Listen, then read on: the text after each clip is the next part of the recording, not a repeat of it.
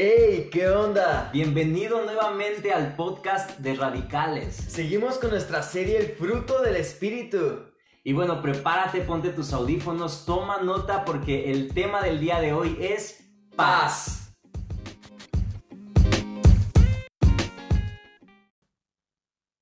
¿Qué tal, joven? ¿Cómo estás?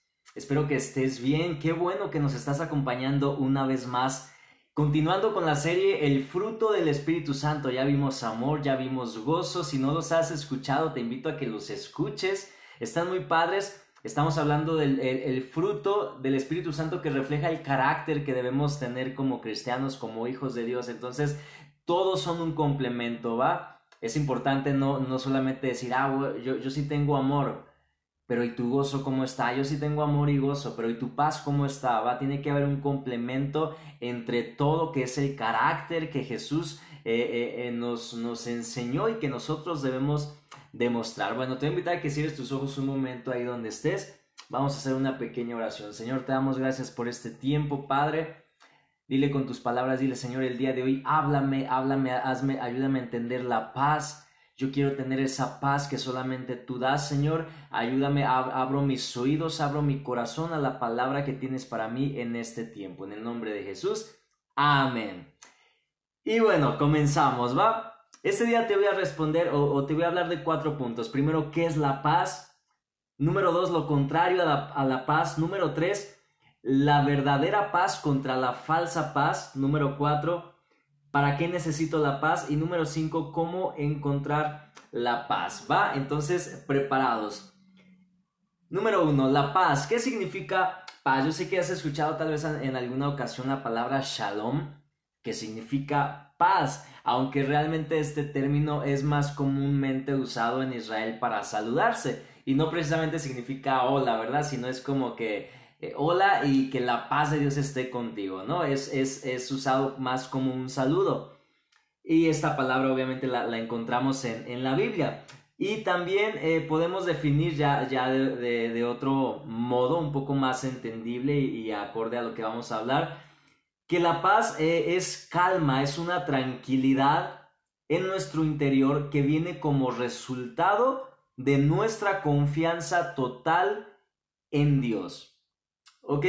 Es esa, tener eh, esa calma, esa tranquilidad interior que viene como resultado de la confianza total en Dios, ¿va? Muchas veces por fuera puedes, puedes eh, mucha gente aparentar que está tranquilo, ¿no? Que, que no pasa nada, le preguntas a alguien, oye, ¿cómo estás? Y todo el mundo te va a responder, bien, gracias. ¿Verdad? nadie te dice muchas veces realmente la situación que está viviendo, las intranquilidades, las angustias, los problemas, aunque la, la persona esté llena de, de, situaciones, por lo general preguntas, ¿cómo estás? Y te van a responder bien. Por eso no es algo externo, sino es algo interno, tiene, eh, eh, tiene que ser algo real, algo genuino. Eso es eh, la definición de paz. Y bueno, ¿qué es lo contrario a la paz? Va, van a ser este, algunos puntos muy simples. Lo contrario a la paz, según Juan 16:33, puede ser eh, estar afligido. ¿Va? Según Juan 14:27 es estar angustiado, es estar acobardado o es tener temor de algo.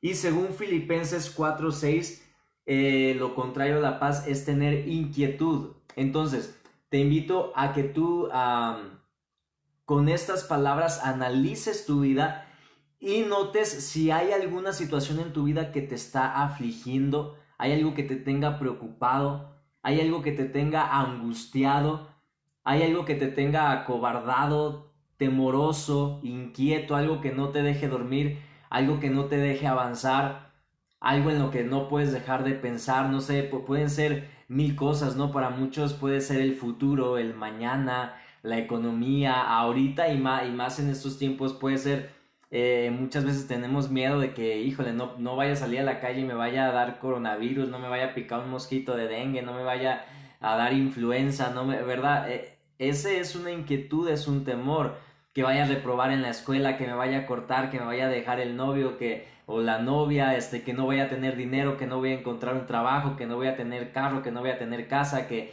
que no voy a tener para comer, que mil circunstancias o mil situaciones que pueden traer esta, esta falta de paz en tu vida. Entonces, tal vez una de las que mencioné, tal vez alguna diferente, pero quiero que analices en qué área de tu vida puede que te falte paz o puede que tengas alguna de estas características, ¿va? Porque eso es lo que Dios el día de hoy quiere quitar de tu vida, cualquier cosa que esté impidiendo la paz en ti. Continuamos. ¿Para qué necesitamos paz? Eh, Juan 16:33 dice, estas cosas os he hablado para que en mí tengáis paz. En el mundo tendréis aflicción, pero confiad, yo he vencido al mundo. ¿Para qué necesito paz? Bueno, sencillamente porque en el mundo vivimos distintas situaciones, distintas circunstancias que traen aflicción o que pueden traer aflicción a nuestra vida, ¿verdad? Jesús nunca prometió un mundo eh, lleno de, de, color de rosas, un mundo perfecto, un mundo sin problemas, un mundo sin circunstancias, sin situaciones difíciles en nuestra vida. No, Jesús mismo estuvo aquí, Jesús pisó la tierra igual que tú y yo, Jesús pasó circunstancias igual que tú y yo. Jesús supo lo que era vivir aquí y Jesús supo que había aflicciones y cuando Él se fue, no dijo voy a quitar las aflicciones, Él dijo las aflicciones siguen, siguen simplemente porque es algo, ah, se puede decir algo ah, que no se puede detener, ¿verdad? La maldad en el mundo, el pecado en el mundo provoca distintas situaciones de, maldad que provocan aflicción y muchas veces esa aflicción puede llegar a nuestra vida o puede causarnos un temor. Entonces, ¿por qué yo necesito la paz? Simplemente porque estoy en un mundo en el que voy a estar rodeado de muchas circunstancias que yo no puedo controlar. ¿Va? Y eso, y eso yo no lo puedo evitar o no lo puedo impedir. O sea, por más que tú quieras, jamás vas a poder lograr que no pasen cosas malas a tu alrededor no vas a poder lograr que, que, no sé, que no haya enfermedades. O sea, por, más que tú te preocupes o te angusties, no, no, no, no, van a dejar de haber enfermedades de la nada. No va a haber dejar de, a dejar de haber, no sé, problemas políticos, problemas económicos, problemas, circunstancias y situaciones van a seguir y van a seguir y van a seguir. Precisamente por eso, porque van a continuar, tú necesitas aprender a tener paz. No necesitamos que la situación eh, mala termine, necesitamos aprender a tener paz dentro de la situación, dentro de la tormenta, ¿va? Entonces, continuamos. Lo contrario a la paz ya lo vimos, verdadera paz contra falsa paz. Juan 14, 27 dice, la paz os dejo, mi paz os doy. Yo no os la doy como el mundo la da. No se turbe vuestro corazón ni tenga miedo. Eh, qué interesantes palabras cuando Jesús dice, yo no la doy como el mundo la da. Jesús nos está diciendo entonces que el mundo también da paz. El mundo en que, en que te puede dar paz, ah, te puede dar paz en una vacuna, ¿no? Ten esta vacuna y, vas a estar bien, no te va a pasar nada. Pon, pon este, ah, no sé, este desinfectante de agua para el mosquito y, ya nada te va a pasar, ¿verdad? Hay mucha gente como que tiene su paz en, en, las recetas médicas, en las cosas tecnológicas, en la ciencia, en la tecnología, en las personas, no, que júntate con esta persona, ve con esta persona, dirígete a esta persona y todo se va a solucionar. Muchas veces incluso hay gente que tiene paso confianza en la brujería, en la hechicería, vas a que te lean, van a que le lean las manos, las cartas, etcétera, etcétera, y confías en el hombre y tienes paz, descansas en el hombre. Muchas otras personas confían en su dinero. Mientras tú tengas todo el dinero, no te preocupes, ¿verdad? Cualquier cosa que suceda, pues simplemente ahí tienes tu dinero y tienes para gastar, tienes para comprar, tienes para proveer, tienes todo. Y muchas personas basan su su paz en el dinero, basan su paz en, en, el amor, en sentirse amado por otra persona, basas tu paz en mil cosas o mil circunstancias. Esa es la paz que el mundo te da. Ahí te va la diferencia de la paz que el mundo te da, es que es momentánea, ¿va? Es momentánea, puede estar una circunstancia ah, pasando y a lo mejor momentáneamente el dinero sí te puede dar una paz momentánea. A lo mejor momentáneamente una persona te puede ayudar, a lo mejor momentáneamente a una vacuna, una, la tecnología, la ciencia te pueden ayudar, pero después de cierto tiempo te vas a dar cuenta que realmente la circunstancia ah, no terminó o no cesó o, van a, o va a venir otra circunstancia, va o, peor. Entonces realmente no podemos encontrar paz en ninguna de estas cosas. Jesús nos dijo, yo no les doy la paz como el mundo la da, es decir, yo no les doy una paz momentánea o no les doy una paz que solamente sirve para ciertas situaciones. Jesús dijo, yo les doy una paz que sobrepasa todo entendimiento, una paz que te sirve para cualquier eh, circunstancia, para cualquier situación, en medio de cualquier problema, en medio de cualquier cosa que tú estés atravesando, la paz que Jesús te da te puede servir, te puede ayudar, te ayuda a sobrepasar el momento de una manera en que tú estés tranquilo, en que tú estés confiado y, puedas salir victorioso de esa situación. ¿va? Esa es la verdadera paz que Dios te da. Es una paz eterna, no momentánea, eterna, que te va a durar por siempre. Puedes estar enfermo y tener paz. Te puede faltar a lo mejor, piensas o sientes que te falta dinero y puedes estar tranquilo. Te puede faltar cualquier cosa, cualquier persona, cualquier circunstancia y puedes seguir tranquilo.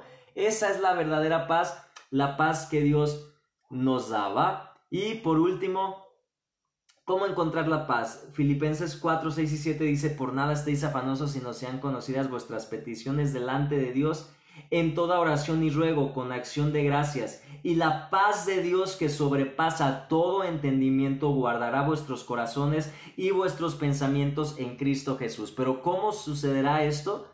Al inicio dice, por nada estéis afanosos sino sean conocidas vuestras peticiones delante de Dios. Ahí está la clave en oración y ruego. Es decir, cuando hay alguna circunstancia, una situación que te está quitando la tranquilidad, que te está trayendo temor, angustia, cobardía, o cualquier, ah, cualquiera de esas eh, cosas que vimos al inicio, lo que tú tienes que hacer es inmediatamente ir, doblar tus rodillas y comenzar a orar y comenzar a clamar y decirle, ¿sabes qué Dios? Tengo temor a esto, tengo miedo a esto, pero lo entrego a ti. Ayúdame, Señor, lo pongo en tus manos, provéeme para esta situación, ayúdame con esta situación, ábreme puertas en esta situación. Tú te puedes desahogar con Dios y abrirle cualquiera que sea tu circunstancia. Créeme que cuando tú te metes a tu tiempo con Dios, le expones, le abres a Dios, a tu corazón, y no es malo decirle algo que te está angustiando, algo que te está preocupando. Dios quiere escuchar eso de ti. Y cuando tú le abres tu corazón y le dices a Dios, dame tu paz, entonces Dios toma tu carga, Dios toma tu situación, Dios toma tu problema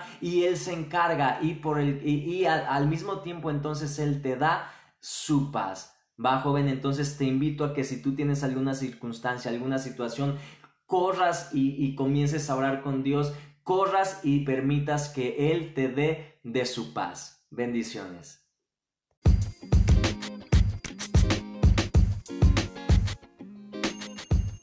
Gracias por escuchar este podcast. Esperamos haya sido de bendición para ti. Compártelo con tus amigos y mantente al pendiente de nuestras próximas publicaciones. Hasta la próxima.